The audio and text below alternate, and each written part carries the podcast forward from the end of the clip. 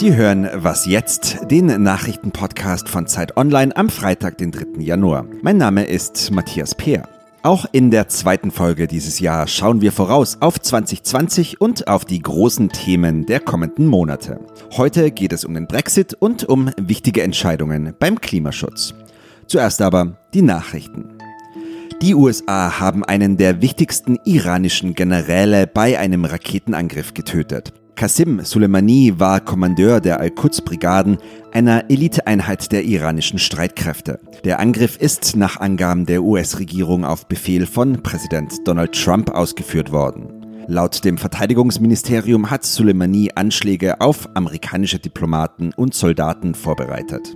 Der General ist in der Vergangenheit immer wieder an der Seite von schiitischen Milizen im Irak und in Syrien aufgetaucht. Sein Tod bedeutet einen neuen Höhepunkt im Konflikt zwischen den USA und dem Iran.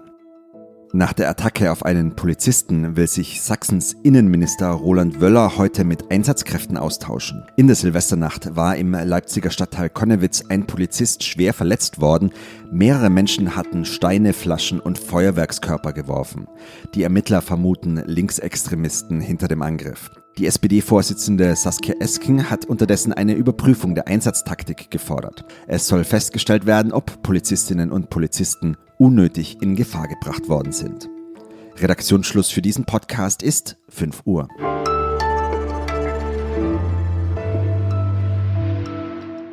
Hallo und herzlich willkommen. Schön, dass Sie was jetzt hören. Ich bin Ole Pflüger. Wir haben ja kurz vor Weihnachten unseren Jahresrückblick 2019 veröffentlicht. Den werden die meisten von Ihnen gehört haben.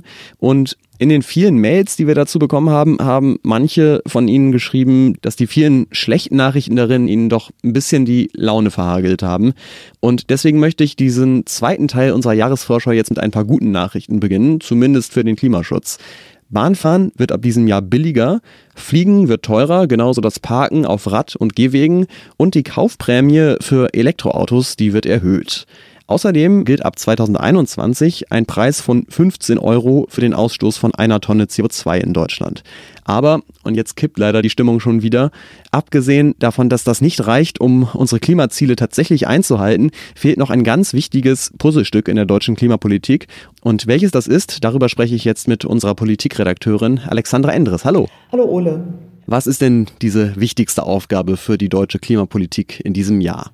Ähm, was jetzt noch offen ist, ist ein ganz, ganz großer Teil des Kohleausstiegs. Also ein Teil, der ist schon Gesetz, nämlich ähm, derjenige, in dem festgelegt wird, wie man die betroffenen Regionen in Deutschland unterstützen will, die dann eben nicht mehr von der Kohle leben können, wie man so schön sagt, also wo eben die Arbeitsplätze wegfallen, die bisher da waren. Und ähm, da hatte man gesetzlich geregelt im vergangenen Jahr, dass bis zum Jahr 20 38 bis zu 40 Milliarden Euro gezahlt werden sollen. Der eigentliche Kohleausstieg, also die Frage, wann werden denn jetzt diese Kraftwerke abgeschaltet und welches wann und in welcher Reihenfolge, ähm, das ist noch kein Gesetz. Das sollte ursprünglich auch im vergangenen Jahr geregelt werden. Das hat man nicht geschafft. Aber wenn die Bundesregierung das ernst meint mit dem Kohleausstieg, dann muss sie da jetzt endlich mal in die Hufe kommen und das schaffen. Möglichst bald in diesem Jahr sogar. Okay, dann äh, lass uns vielleicht mal eine Ebene höher gehen und zwar zur EU. Da hat ja die Kommissionspräsidentin Ursula von der Leyen angekündigt, dass es einen sogenannten Green New Deal geben soll. Das heißt, sie will die Wirtschaft klimafreundlicher machen. Was sind denn da die nächsten Schritte? Von der Leyen und eben die, die Staats- und Regierungschefs haben sich ja geeinigt darauf im vergangenen Dezember, ähm, dass die EU klimaneutral werden soll bis 2050. Und wenn das wirklich kommt, dann könnte es eben auch die Bundesregierung zu mehr Ehrgeiz in der Klimapolitik noch zwingen. Von der Leyen möchte diese Klimaneutralität ähm, in ein Gesetz packen. Das soll jetzt relativ bald geschehen. Das würde bedeuten, dass es eben dann auch verpflichtend ist für die Mitgliedstaaten. Richtig spannend wird es dann aber auch noch mal im September. Und da gibt es ein Gipfeltreffen zwischen der EU und China in Leipzig soll es stattfinden. Und die Klimapolitiker und Klimaschützer in Europa hoffen, dass man dort China wird überzeugen können, vielleicht, sich auch auf stärkere Klimaziele festzulegen. Und das wäre eben für die internationalen Klimaverhandlungen auch ein wichtiges Signal. Ja, du hast es jetzt schon angedeutet. Ähm, Im November findet dann nämlich noch der nächste Klimagipfel in Glasgow diesmal statt. Der Gipfel 2019 in Madrid war ja eher eine Enttäuschung und wir haben auch lernen müssen, dass man international sehr viel beschließen kann, aber am Ende kommt es dann eben doch darauf an, was jedes einzelne Land konkret in Sachen Klimaschutz unternimmt. In welche Länder sollte man denn da 2020 besonders gucken? Mhm. Also eine Enttäuschung ist ja für den, für den Klimagipfel in Madrid noch recht freundlich formuliert. Das war eigentlich ein ziemliches ja, Desaster. Wir versuchen es positiv zu sehen. Ähm, man muss immer optimistisch bleiben, das nützt ja auch nichts. Man muss nee, aufgeben, genau. ist keine Option. Ähm, ja, also gucken muss man da vor allem in die USA. Ich äh, halte es nicht für ausgeschlossen, dass Donald Trump eine zweite Amtszeit antreten wird. Und ähm, wenn er gewinnt, dann werden die USA international wohl kaum mehr kooperieren. Also dann ist ja auch der Ausstieg aus dem Pariser Abkommen beschlossene Sache. Und die USA setzen da auch so ein bisschen den Ton für andere Länder. Und im Moment ja, ist Brasilien ein Land, das eben auch in diese Richtung geht. Ich würde auch nach Indien gucken. Da steigt zwar der Ausbau der Erneuerbaren, der kommt ganz gut voran, aber der Kohleverbrauch ähm, steigt eben auch. Ja, und China wird natürlich auch interessant sein. Also mal gucken, ob das Land sich tatsächlich darauf einlässt, was die EU möchte und dann im September auf diesem Gipfel ein gemeinsames, schärferes Klimaziel verkündet. Das wird interessant sein zu beobachten.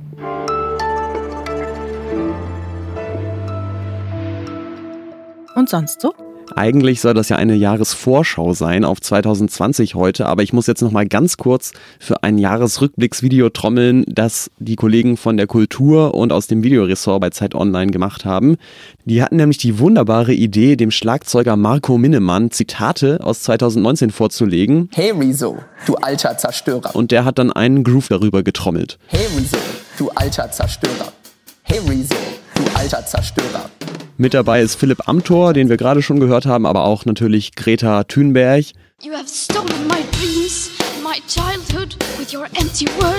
Die Bundeskanzlerin. Sie ist Sozialdemokratin mit Herzblut, das kann man sagen. Und Nancy Pelosi. Yesterday, the president gave us once again evidence that he does not know right from wrong. Das ganze Video können Sie sich auf Zeit Online angucken und den Link dazu gibt's in der Folgenbeschreibung.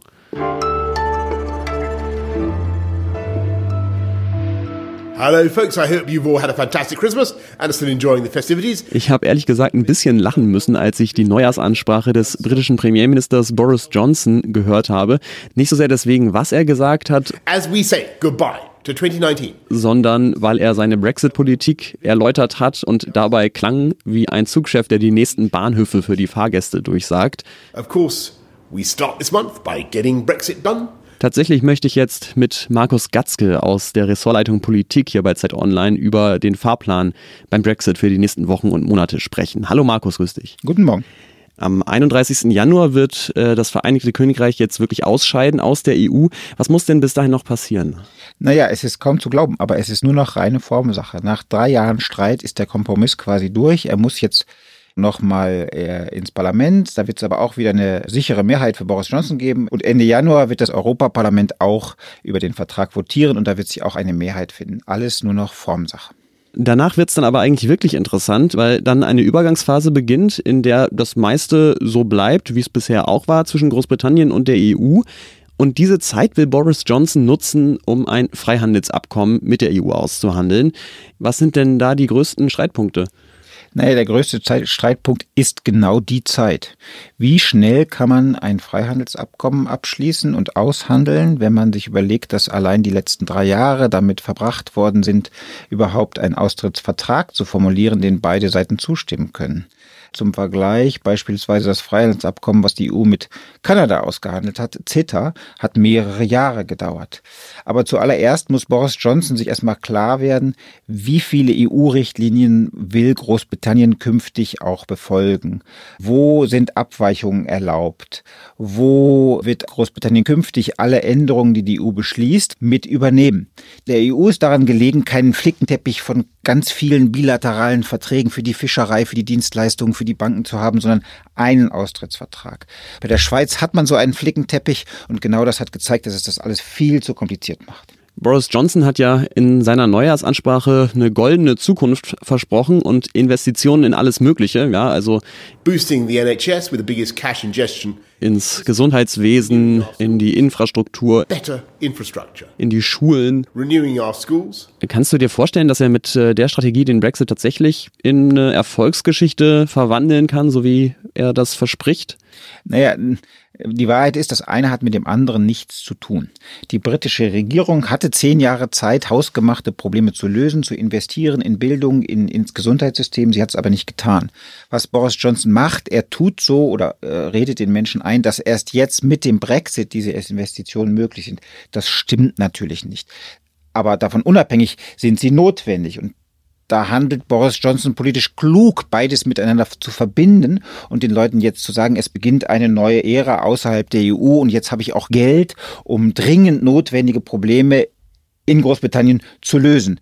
Nur die Frage ist, wie lange macht das seine Partei, die eher einen marktliberalen Kurs bevorzugt, mit und wie lange trägt sie diesen Investitionskurs mit? Also eher ein rhetorischer Trick als eine echte wirtschaftspolitische Brexit-Strategie. Dankeschön, Markus Gatzke. Ähm, damit sind wir jetzt auch am Ende von Was jetzt? Wir melden uns am Montag wieder und hoffen, dass Sie dann wieder dabei sind. In der Zwischenzeit können Sie uns gerne eine Mail schreiben an wasjetzt.zeit.de. Ich bin Ole Pflüger und sage Tschüss, schönes Wochenende.